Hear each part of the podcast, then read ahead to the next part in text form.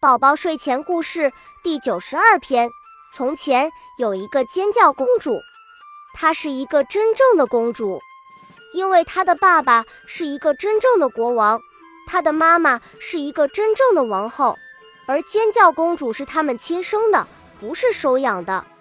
不过，尖叫公主很不像一个真正的公主，她喜欢尖叫，看见一朵花开了，她尖叫；看见月亮圆了。他尖叫，看见蚯蚓从泥土里爬出来了。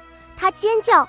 有一天，王后忍不住对尖叫公主说：“你能控制一下你的音量？大家全被你吵晕了。”公主走得慌张，一不小心把桌布拽了一下，茶杯摔在地上，所以公主又忍不住尖叫起来。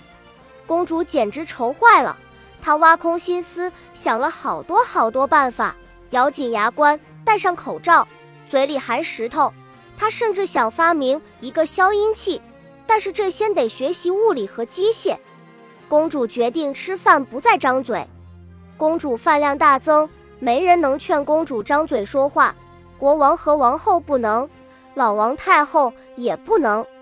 就这样过了七天，国王和王后去做礼拜，公主也去了。唱圣歌的时候，必须全体人员张嘴唱。王后戳了一下公主，现在总得嘴了吧？连公主自己都没想到，她的歌声这么美，这么好，每个人都听得陶醉了。从此，公主爱上了唱歌。后来，她成了全国剧演员。公主给全国爱尖叫的孩子写了一封信：“爱尖叫的孩子，你们好。如果你们很喜欢尖叫，请别苦恼。”那说明你们有一种特殊的才能，到歌剧院来找我好了。爱你们的尖叫公主。